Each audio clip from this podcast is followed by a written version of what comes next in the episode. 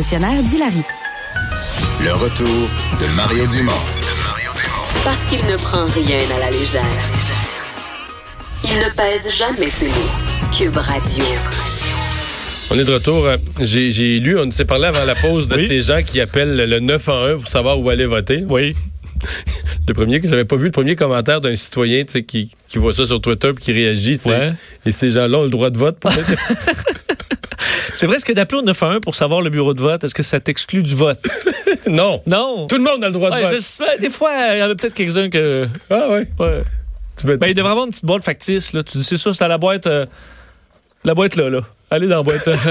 c'est marqué. Ouais, là. mais il n'y a pas de chiffre dessus, il n'y a pas de numéro de Ah, poste c'est dessus. écrit faux vote. Je vois c'est ça. C'est là. OK. Je vais le déposer là. Si tu vas, si tu le mets dans la boîte faux vote, c'est ton. T'orientes toujours les citoyens un peu bizarres vers la boîte de Eh, vote. ouais. Mais c'est quand même. ça- ce que ça me dit, c'est drôle parce que j'ai réfléchi durant la pause, c'est que c'est pas juste un.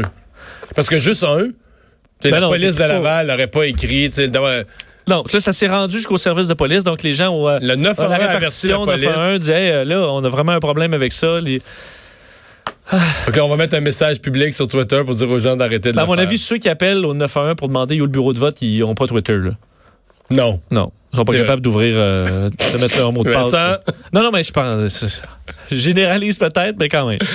Bon, on va parler. euh, C'est peut-être des gens qui ont été trop absents à l'école Oui, pour pas. lancer notre prochain sujet. Oui, parce que c'est un, un phénomène important, là, les, euh, les absences à, à- à l'école. La presse qui a quelque chose là-dessus ce matin, mais c'est pas exactement nouveau. Parce que c'est cher, Vincent.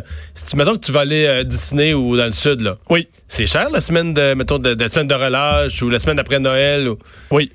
Les prix augmentent, les transporteurs Ben, aériens, la, la demande est forte. Absolument. Alors, beaucoup de parents se retrouvent à manquer de. à faire, faire manquer à leurs enfants, ou pour toutes sortes de raisons, la chasse, euh, plein de raisons pour enlever les enfants de l'école. Et on sait que c'est 180 jours, le, le- le minimum, c'est pas toujours atteint. Je sais qu'en Angleterre, entre autres, il y a des règles maintenant très, très des amendes. sévères, des amendes pour les parents qui, euh, qui, qui sortent les enfants de l'école pour aller en vacances. C'est rendu euh, extrêmement sévère. Jordis Scalabrini est présidente de la Fédération des syndicats de l'enseignement. Bonjour, Madame Scalabrini. Bonjour à vous. Parce que à, à vous, la question qu'on pose, euh, évidemment, c'est le point de vue des enseignants.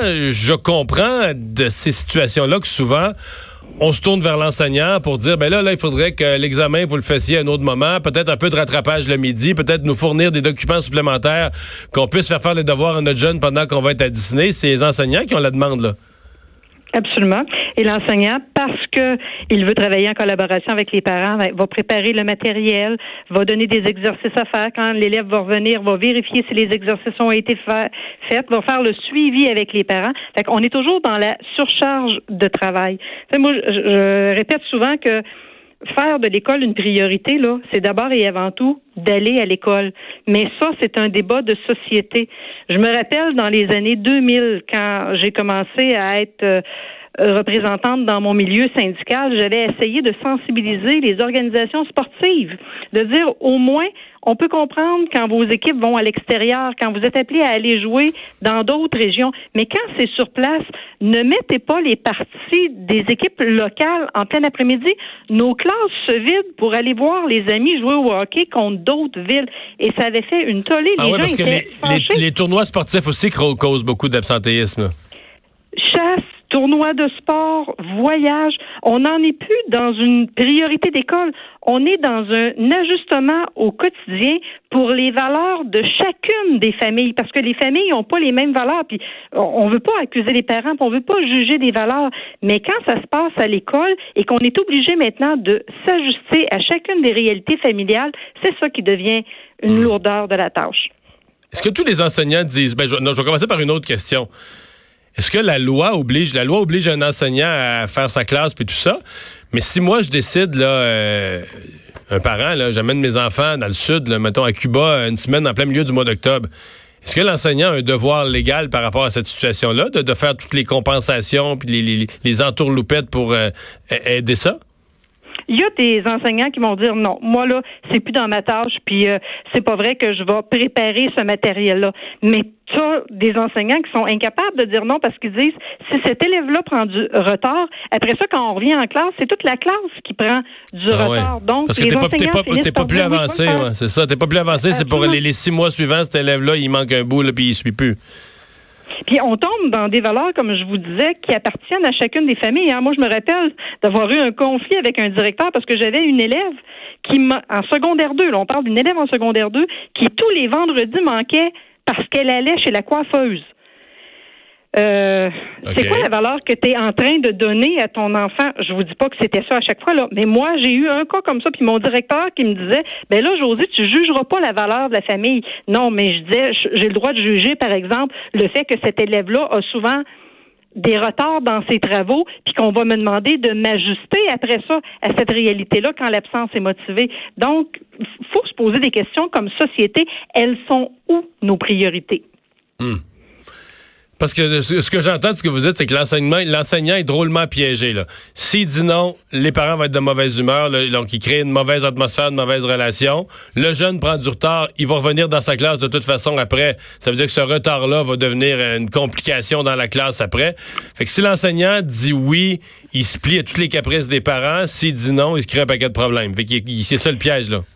Puis, je veux ramener là, que c'est pas une absence qui cause un problème. Là. La maladie, les décès, les accidents on parle pas de ça. ça, il n'y en a pas de problème avec ça.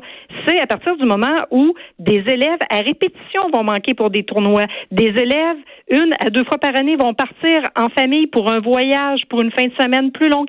C'est ça qui finit par causer une problématique. Et là, on se dit, elle est où la priorité scolaire dans la famille? Hmm. Euh, si on regardait du côté des solutions, euh, j'entends des gens qui disent, ben, puis des écoles privées d'ailleurs l'ont fait, quelques-unes, dire, ben là, euh, on va être beaucoup plus sévère avec les absences. Par contre, on va rajouter une deuxième semaine de relâche. Il y en a une au mois de mars ou au début mars. On va mettre une, aussi une semaine de relâche à l'automne, en disant aux parents, vous avez deux occasions dans l'année pour voyager, pour régler vos affaires. Si vous voyagez pas dans ces périodes-là, vous allez payer le prix. Votre jeune va se débrouiller. C'est une solution, ça? Ben, j'ai le goût de vous dire qu'il existe déjà un deux semaines au fait et qu'il existe déjà une semaine de relâche. Et malgré ça, les parents vont quand même chercher avec les agences de voyage la semaine dans l'année qui coûte le moins cher. C'est pour ça que je le ramène toujours. C'est même un problème de société. C'est on va avec la demande des gens qui veulent faire des affaires et quand ils veulent compenser des semaines, eux autres, en dehors de leur grand moment de vacances, euh, ils, offrent des rabais que les parents se voient euh, incapables de refuser parce qu'ils voient là une bonne affaire pour voyager avec leur enfant et ils disent ben c'est une expérience de vie qui reviendra jamais. Je ne suis pas contre le parent qui veut voyager avec son enfant, mais pendant ce temps-là, socialement, c'est encore l'école qui est hmm. en train de s'ajuster. Est-ce qu'une solution va être de dire ben comme enseignant à un moment donné on s'entend, on dit non, il n'y en a plus de ces reprises-là, non, il n'y en a plus de travail fourni. Le parent euh, choisira une façon de faire ce rattrapage-là avec l'enfant et paiera pour ça. Je ne sais pas, là. Mais c'est socialement, selon moi, qu'il faudra qu'on y réfléchisse sérieusement à un moment donné. La solution des Britanniques, là, une amende. Ils sont allés jusque-là. Il y avait tellement ce, problème-là est, devenu tellement criant parce que c'est pas unique au Québec. Là, hein. c'est, je pense dans toutes les, sociétés occidentales plus riches, là, on vit ce genre de situation-là. Euh, au, Royaume-Uni, ils se sont tannés puis ils ont imposé une amende aux parents qui avaient des absences non justifiées. C'est-tu exagéré ça? Mais je pense qu'il n'y a pas de données encore. C'est comme ça se vit, il faudrait qu'on qu'il y ait un bilan de ça. Il faudrait qu'on soit capable de ben, vérifier si ça a eu un impact. Ben, savez-vous quoi? Vous allez être découragé. Ça n'a pas vraiment marché parce que les parents faisaient les, les, parents faisaient le calcul financier, puis ils disaient ouais, mais là si on va à Disney pendant la semaine de relâche, c'est mettons l'avion, l'hôtel, c'est 500 pièces de plus, famille de quatre, ça fait 2000 de plus. Fait que l'amende était bien plus petite que ce montant-là. Fait que les parents faisaient le calcul puis disaient ah, c'est encore plus économique de partir en vacances hors euh, hors relâche, fait qu'ils payaient l'amende puis ils s'en foutaient. Fait que ça n'a rien de ça pas donné peu d'impact, c'est aussi triste que ça. Absolument. Ça dit, en même temps. C'est décourageant. Et c'est là que je reviens sur, c'est des choix de société qu'on va faire. Moi, si on me dit qu'il faut que je m'ajuste aux valeurs de chacune des familles qui est dans ma classe, j'y arrive plus parce que ça fait que sur 180 jours d'école, il manque toujours des élèves. Donc, je suis toujours en rattrapage avec un élève ou l'autre, en quelque part. Mmh. Joseph Calabrini, merci de nous avoir parlé. C'est un plaisir. Merci à vous. Au revoir. Bon. As-tu déjà fait ça? Sortir tes enfants pendant pas vraiment. Peut-être un vendredi après-midi une fois. Ah, non, non. Par contre, euh, l'école de ma fille, école privée actuelle, fait partie des écoles qui ont fait ça. C'est une école, il y a un certain nombre d'étudiants d'abord. Parce qu'en partant, tu as aussi la question des... Tu as plus d'élèves qui viennent de l'immigration, euh, dont certains qui ont des bons revenus puis tout ça. Fait que euh, c'est des gens qui voyagent beaucoup, là, qui retournent dans leur pays, qui retournent voir la famille. Tu sais, quand grand-papa, grand-maman vivent pas au pays, puis tout ça. Fait que fait que ça Un fait, autre contexte. Fait que là, eux autres, ils ont, ils ont serré la vis il y a quelques années. Ça fait quand Juliette, elle est finissante, quand elle a commencé en secondaire 1, je pense que c'était relativement nouveau là, qui avait implanté ça, disait, regarde, il, faut, faut voyager pendant les, pendant les semaines de relâche. Vous pouvez pas partir tout le temps, là. dire que 180 jours, ça laisse quand même beaucoup d'autres journées. euh. Oui, oui. C'est sûr que c'est l'été ou pendant les vacances où tout le monde est en vacances. C'est vrai que ça coûte plus cher, par contre. On va aller à la pause. Euh, Dans un instant, on va parler sport.